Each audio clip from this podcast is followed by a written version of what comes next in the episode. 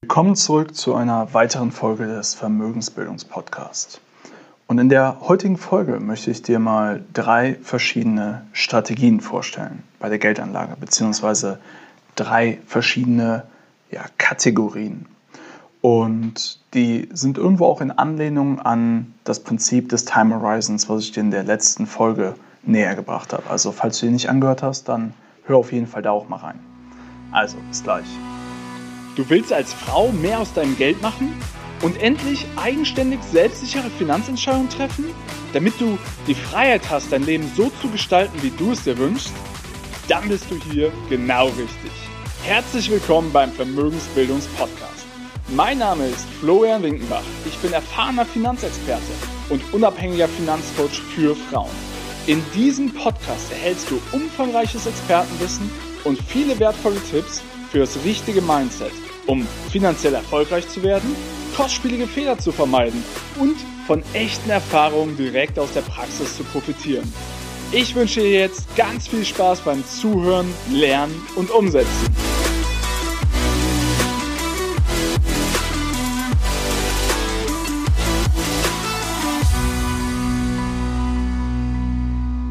Also, wie versprochen, möchte ich dir drei verschiedene Strategien vorstellen, beziehungsweise drei verschiedene Herangehensweisen an die Geldanlage.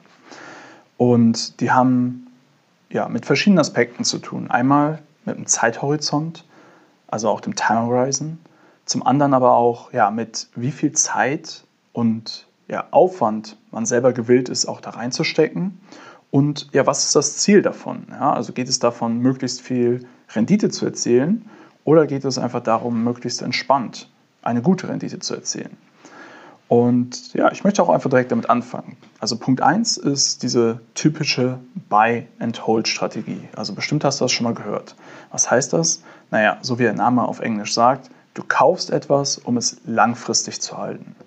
Und das macht natürlich nur Sinn, wenn ja, du Dinge kaufst, also äh, ja, Investitionen tätigst, an die du auch langfristig glaubst.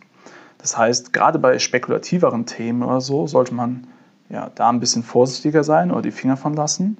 Und ähm, ja, Buy and Hold kannst du in verschiedenen Formen fahren. Also du kannst entweder Einzelaktien kaufen, an die du langfristig glaubst, so ein bisschen wie äh, Warren Buffett das mit Berkshire Hathaway macht, dass du halt ähm, ja, frühzeitig in Unternehmen investierst und dann halt über 20, 30 Jahre die hältst und von der Wertsteigerung profitierst.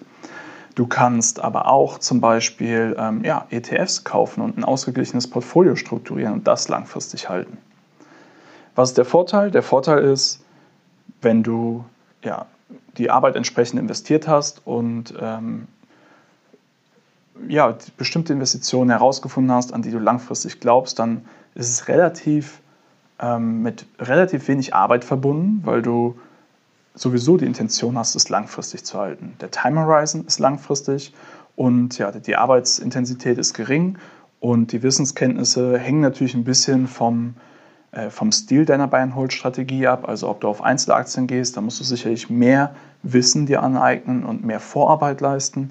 Und wenn du hingegen auf ja, Indexbasis, also zum Beispiel bei ETFs, ähm, ein Portfolio erstellst, dann muss man sich we sicherlich weniger tief in die einzelnen Aktien eingraben und nur ein Grundverständnis von ja, ETFs und ähm, zum Beispiel langfristigen Aktienentwicklungen etc. haben. Und welcher Mix, also welcher Portfolio-Mix denn Sinn macht. Also, dass du das Thema Diversifikation verstanden hast. Ähm, wenn dir das einfach gar nichts sagt, dann schau mal in einer der vorherigen Folgen in dem Podcast, findest du auch was dazu. Und genau, das heißt, du kannst du kaufst etwas, um langfristig zu investieren, hast dann relativ wenig Aufwand und ähm, ja, erwirtschaftest davon nachhaltig eine angenehme Rendite und das bei ja, wenig Zeitaufwand und ja, ich würde mal sagen, optimalen äh, Nutzen Arbeitsverhältnis, wenn du jetzt das, wenn du dich nicht gerne mit dem Thema Geldanlage und Finanzen beschäftigst.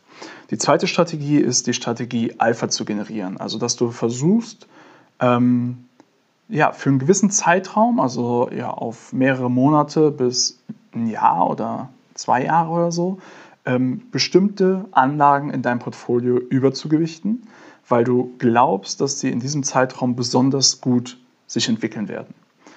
Und Dabei geht es darum, eine Überrendite zu erzielen, deswegen auch Alpha genannt. Also sprich, dass du eine höhere Rendite als der durchschnittliche Markt erzielst.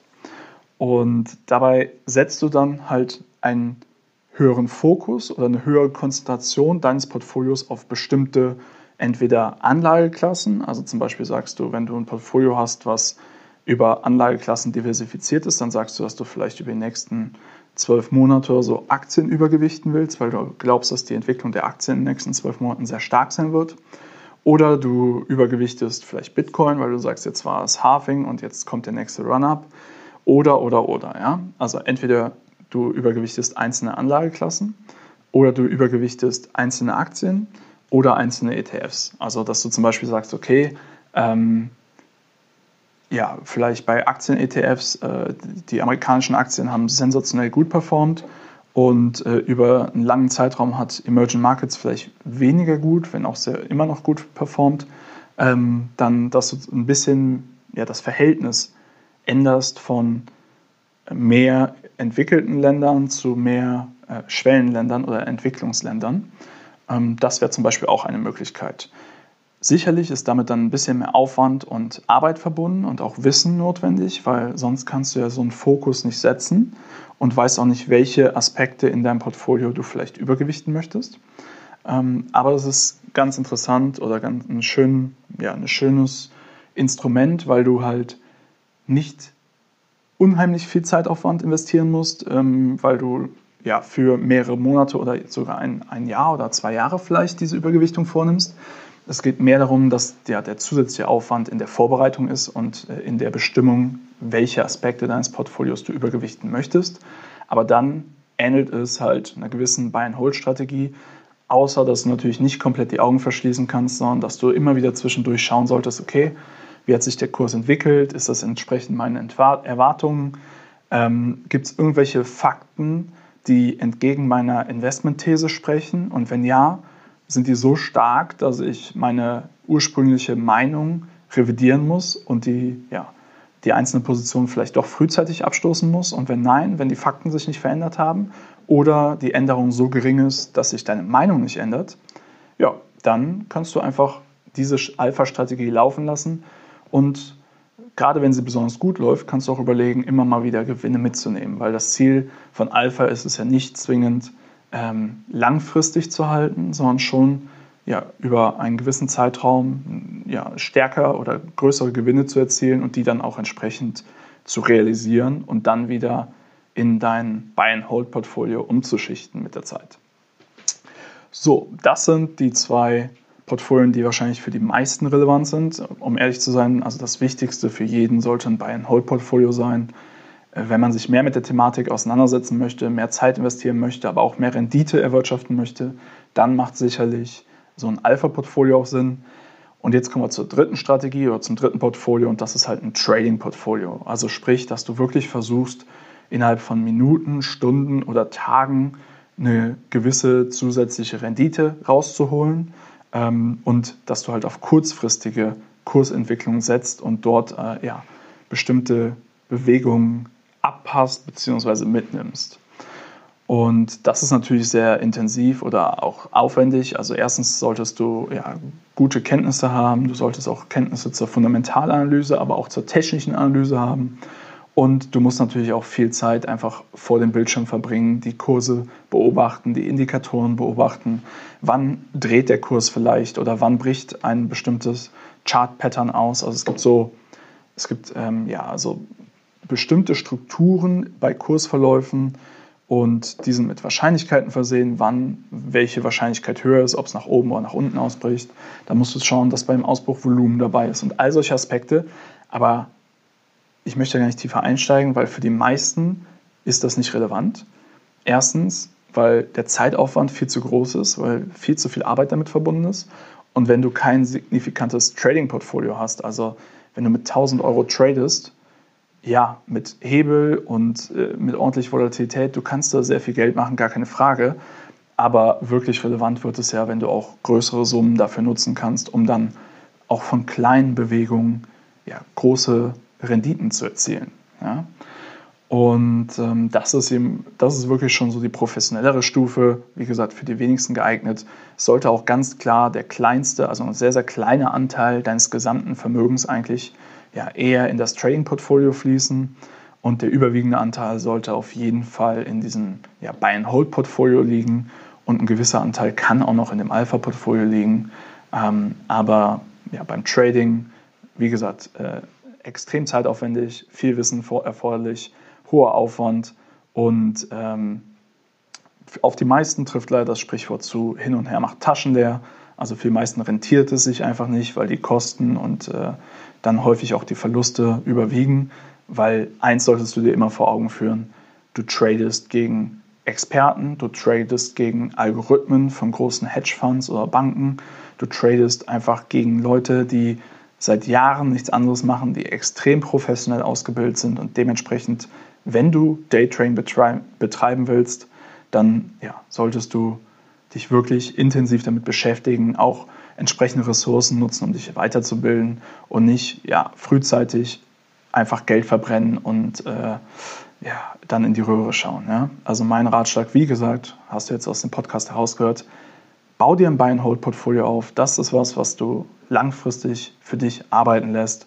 Und ja, wenn du bestimmte Akzente setzen willst, dann komplementiere das mit einem gewissen Alpha-Portfolio und ähm, wenn du ein bisschen Spaß und Spannung haben willst, dann kannst du sicherlich auch ganz kleine Trading-Positionen nehmen, aber das würde ich wirklich auf ein Minimum deines Kapitals limitieren und mehr äh, ja, wie ein Casino-Besuch oder ein Pokerabend oder sowas betrachten, wenn du es nicht professionell betreiben möchtest. So, das sind die drei verschiedenen Strategien oder beziehungsweise ja übergeordneten Ansätze, für deine Strategie. Und ich hoffe, das war interessant für dich. Ähm, du siehst, diese Strategien gehen auch mit dem Time Horizon Prinzip einher. Ähm, umso langfristiger die Strategie angelegt ist, desto ja, geringer oder zumindest gibst du dich mit im Schnitt geringeren Renditen zufrieden. Dafür ist aber die Sicherheit höher, dass diese Renditen auch nachhaltig erwirtschaftet werden, wenn du ja ein entsprechend sinnvolles Portfolio aufgesetzt hast. Und ja, beim, beim Daytrading, wenn du nicht weißt, was du tust, ist es einfach wie äh, Glücksspiel. Und dementsprechend, wenn du das machen möchtest, dann mach es nur mit Geld, was du auf jeden Fall verlieren kannst. Ja? So, ich wünsche dir einen wunderschönen Tag, eine wunderschöne restliche Woche und freue mich von dir zu hören. Ansonsten bis dahin alles Gute, dein Florian.